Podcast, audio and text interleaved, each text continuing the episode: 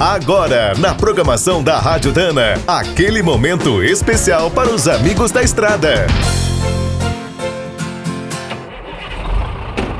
Está começando mais um minuto do caminhão. Fique por dentro das últimas notícias, histórias, dicas de manutenção e novas tecnologias. No Brasil, alguns estradeiros chegam a ser muito mais sofisticados do que os melhores carros fabricados no país.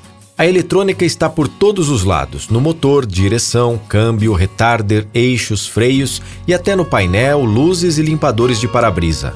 O problema é quando o bruto tem alguns anos. As panes surgem com mais frequência e muitas vezes o caminhoneiro está longe de casa.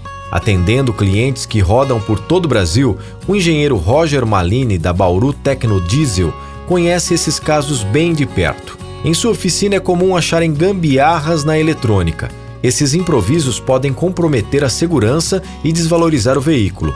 O pior é que, em muitos casos, os problemas são mecânicos, mas, sem o conhecimento necessário, acabam culpando a eletrônica. Roger destaca que uma oficina independente é capaz de consertar qualquer modelo, mas é preciso investir muito e se atualizar sempre. Hoje, o mecânico que tenta resolver tudo na raça só complica as coisas. É fundamental ter o mesmo nível tecnológico dos fabricantes. Para quem cruza o país com estradeiros modernos, Roger recomenda só parar nas concessionárias ou em oficinas bem capacitadas. Quer saber mais sobre o mundo dos pesados? Visite minutodocaminhão.com.br. Aqui todo dia tem novidade para você. O Minuto do Caminhão é um oferecimento de Spicer e Álvaros, a dupla imbatível em componentes de transmissão, suspensão e direção.